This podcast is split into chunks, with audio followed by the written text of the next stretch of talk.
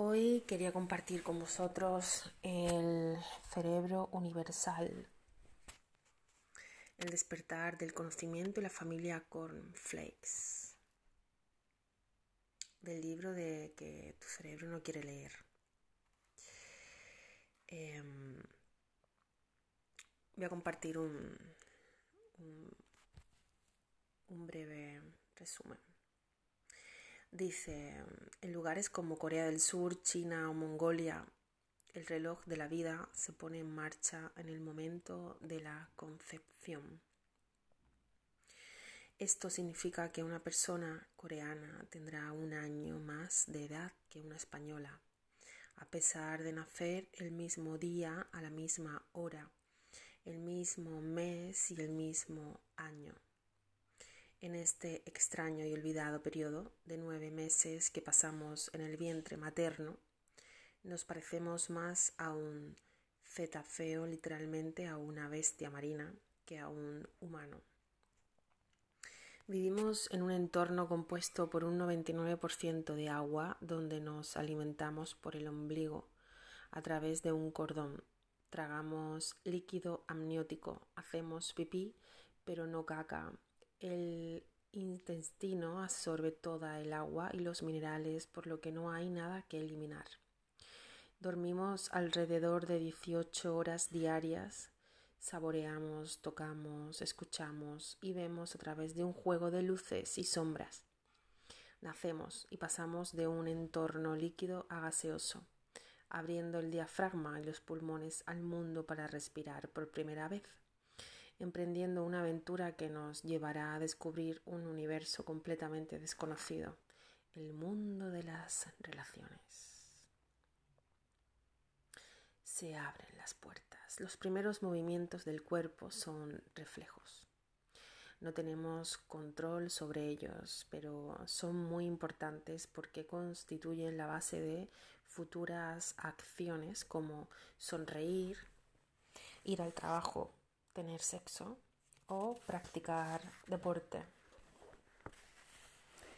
Aunque en primer momento pueda parecer ciencia ficción, em, las personas nacemos con un cerebro universal, repleto de capacidades extraordinarias para el lenguaje, la honestidad, el razonamiento, la confianza o la empatía y solo necesitamos un estímulo que prenda la mecha para poder desarrollarlas. Los estímulos se convierten en la parte central de nuestra vida y son el acceso directo a una larga lista de habilidades disponibles en el cerebro universal. En los primeros años de vida, los movimientos reflejos son estímulos automáticos que nos empujan a adquirir las primeras habilidades universales, apagando y encendiendo genes como bombillas. Alrededor del 90% de nuestros genes están apagados por esa época y un estímulo tiene la capacidad de, de encender el interruptor. En definitiva, el estímulo en el dedo que pulsa el botón activando una serie concreta de genes. La principal fuente de estímulos son las relaciones con los demás y con el mundo.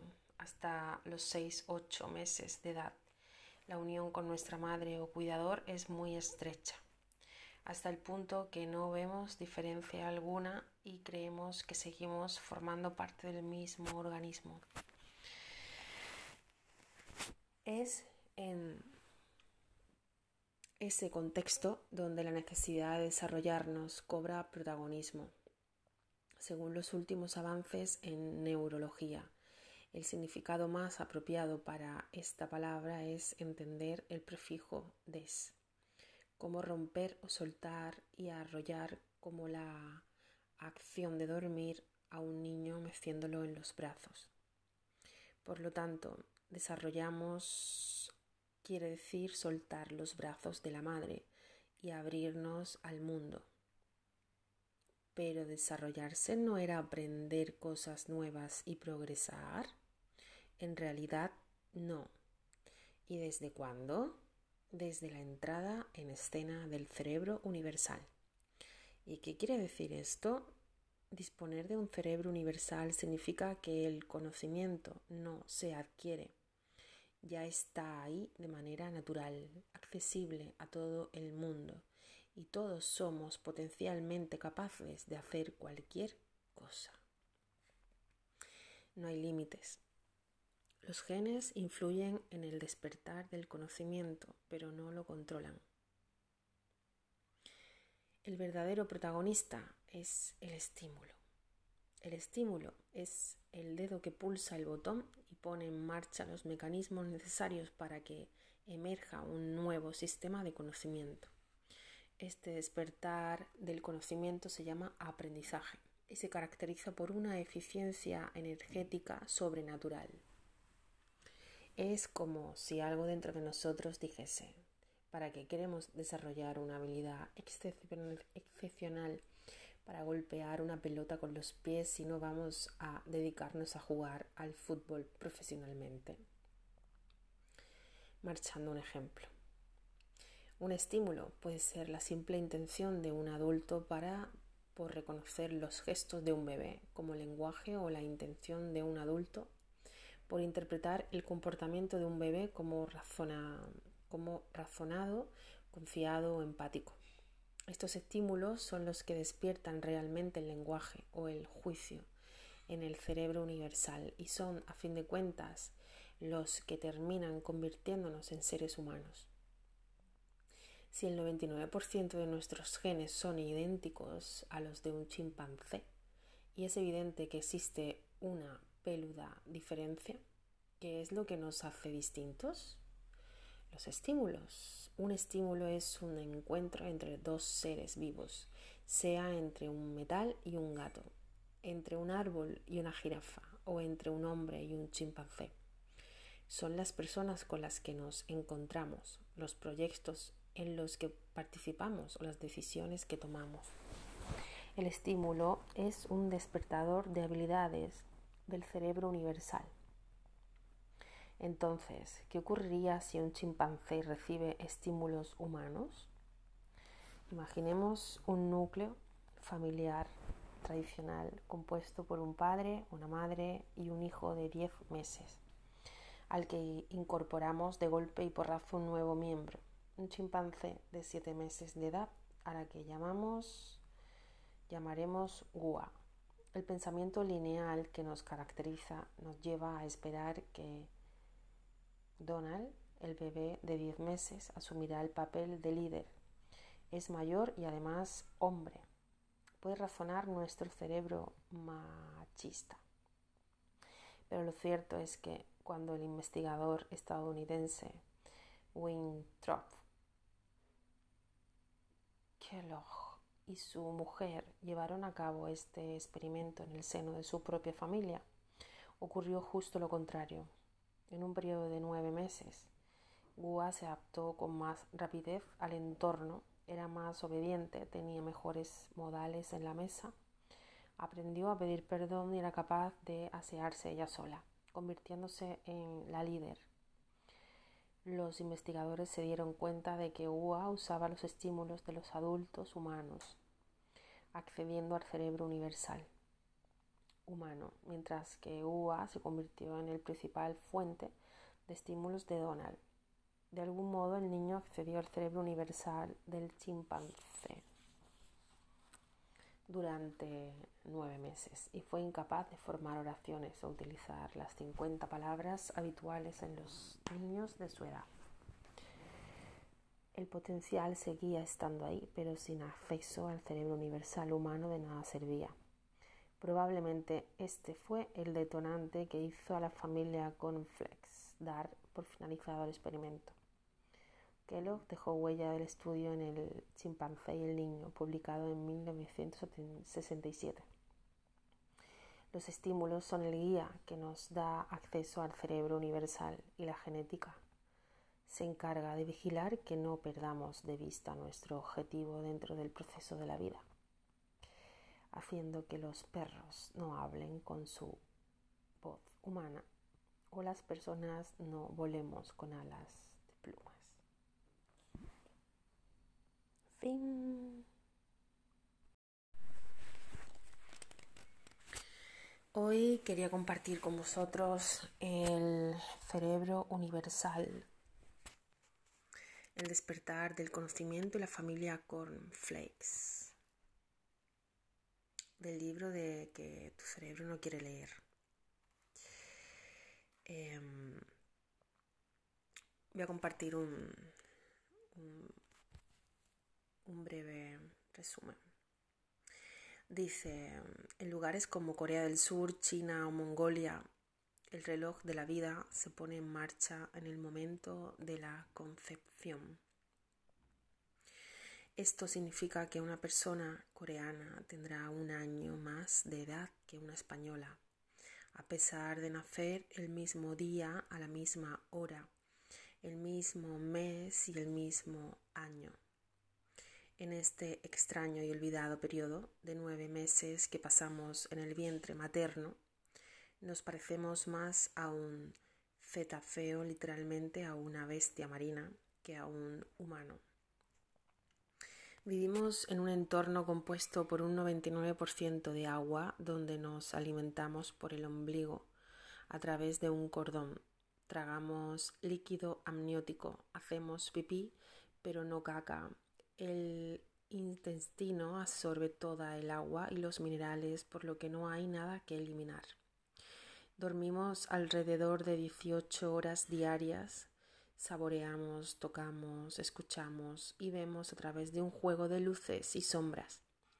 Nacemos y pasamos de un entorno líquido a gaseoso, abriendo el diafragma y los pulmones al mundo para respirar por primera vez emprendiendo una aventura que nos llevará a descubrir un universo completamente desconocido, el mundo de las relaciones.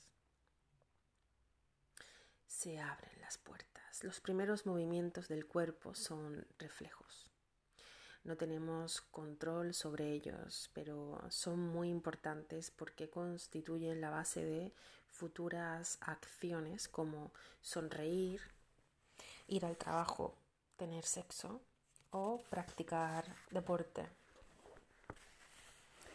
Aunque en primer momento pueda parecer ciencia ficción, em, las personas nacemos con un cerebro universal, repleto de capacidades extraordinarias para el lenguaje, la honestidad, el razonamiento, la confianza o la empatía y solo necesitamos un estímulo que prenda la mecha para poder desarrollarlas. Los estímulos se convierten en la parte central de nuestra vida y son el acceso directo a una larga lista de habilidades disponibles en el cerebro universal. En los primeros años de vida, los movimientos reflejos son estímulos automáticos que nos empujan a adquirir las primeras habilidades universales, apagando y encendiendo genes como bombillas. Alrededor del 90% de nuestros genes están apagados por esa época y un estímulo tiene la capacidad de, de encender el interruptor. En definitiva, el estímulo en el dedo que pulsa el botón activando una serie concreta de genes. La principal fuente de estímulos son las relaciones con los demás y con el mundo. Hasta los 6-8 meses de edad, la unión con nuestra madre o cuidador es muy estrecha, hasta el punto que no vemos diferencia alguna y creemos que seguimos formando parte del mismo organismo.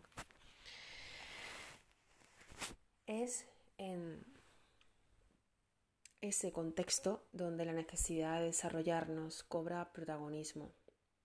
Según los últimos avances en neurología, el significado más apropiado para esta palabra es entender el prefijo des, como romper o soltar y arrollar como la acción de dormir a un niño meciéndolo en los brazos. Por lo tanto, desarrollamos quiere decir soltar los brazos de la madre y abrirnos al mundo. Pero desarrollarse no era aprender cosas nuevas y progresar. En realidad, no. ¿Y desde cuándo? Desde la entrada en escena del cerebro universal. ¿Y qué quiere decir esto? Disponer de un cerebro universal significa que el conocimiento no se adquiere, ya está ahí de manera natural, accesible a todo el mundo y todos somos potencialmente capaces de hacer cualquier cosa. No hay límites. Los genes influyen en el despertar del conocimiento, pero no lo controlan. El verdadero protagonista es el estímulo. El estímulo es el dedo que pulsa el botón y pone en marcha los mecanismos necesarios para que emerja un nuevo sistema de conocimiento. Este despertar del conocimiento se llama aprendizaje y se caracteriza por una eficiencia energética sobrenatural. Es como si algo dentro de nosotros dijese, para que queremos desarrollar una habilidad excepcional para golpear una pelota con los pies si no vamos a dedicarnos a jugar al fútbol profesionalmente. Marchando un ejemplo. Un estímulo puede ser la simple intención de un adulto para por reconocer los gestos de un bebé como lenguaje o la intención de un adulto por interpretar el comportamiento de un bebé como, como razonado, confiado o empático. Estos estímulos son los que despiertan realmente el lenguaje o el juicio en el cerebro universal y son, a fin de cuentas, los que terminan convirtiéndonos en seres humanos. Si el 99% de nuestros genes son idénticos a los de un chimpancé y es evidente que existe una peluda diferencia, ¿qué es lo que nos hace distintos? Los estímulos. Un estímulo es un encuentro entre dos seres vivos, sea entre un metal y un gato, entre un árbol y una jirafa o entre un hombre y un chimpancé. Son las personas con las que nos encontramos, los proyectos en los que participamos o las decisiones que tomamos. El estímulo es un despertador de habilidades del cerebro universal. Entonces, ¿qué ocurriría si un chimpancé recibe estímulos humanos? Imaginemos un núcleo familiar tradicional compuesto por un padre, una madre y un hijo de 10 meses, al que incorporamos de golpe y porrazo un nuevo miembro, un chimpancé de 7 meses de edad, a la que llamamos llamaremos Gua. El pensamiento lineal que nos caracteriza nos lleva a esperar que Donald, el bebé de 10 meses, asumirá el papel de líder. Es mayor y además hombre. Puede razonar nuestro cerebro machista. Pero lo cierto es que cuando el investigador estadounidense Winthrop Kellogg y su mujer llevaron a cabo este experimento en el seno de su propia familia, ocurrió justo lo contrario. En un periodo de nueve meses, Gua se adaptó con más rapidez al entorno, era más obediente, tenía mejores modales en la mesa, aprendió a pedir perdón y era capaz de asearse ella sola, convirtiéndose en la líder. Los investigadores se dieron cuenta de que Gua usaba los estímulos de los adultos humanos, accediendo al cerebro universal humano, mientras que UA se convirtió en el principal fuente de estímulos de Donald. De algún modo el niño accedió al cerebro universal del chimpancé durante nueve meses y fue incapaz de formar oraciones o utilizar las 50 palabras habituales en los niños de su edad. El potencial seguía estando ahí, pero sin acceso al cerebro universal humano de nada servía. Probablemente este fue el detonante que hizo a la familia Conflex dar por finalizado el experimento. Kellogg dejó huella del estudio en el chimpancé y el niño, publicado en 1967. Los estímulos son el guía que nos da acceso al cerebro universal y la genética se encarga de vigilar que no perdamos de vista nuestro objetivo dentro del proceso de la vida, haciendo que los perros no hablen con su voz humana o las personas no volemos con alas de plumas. everything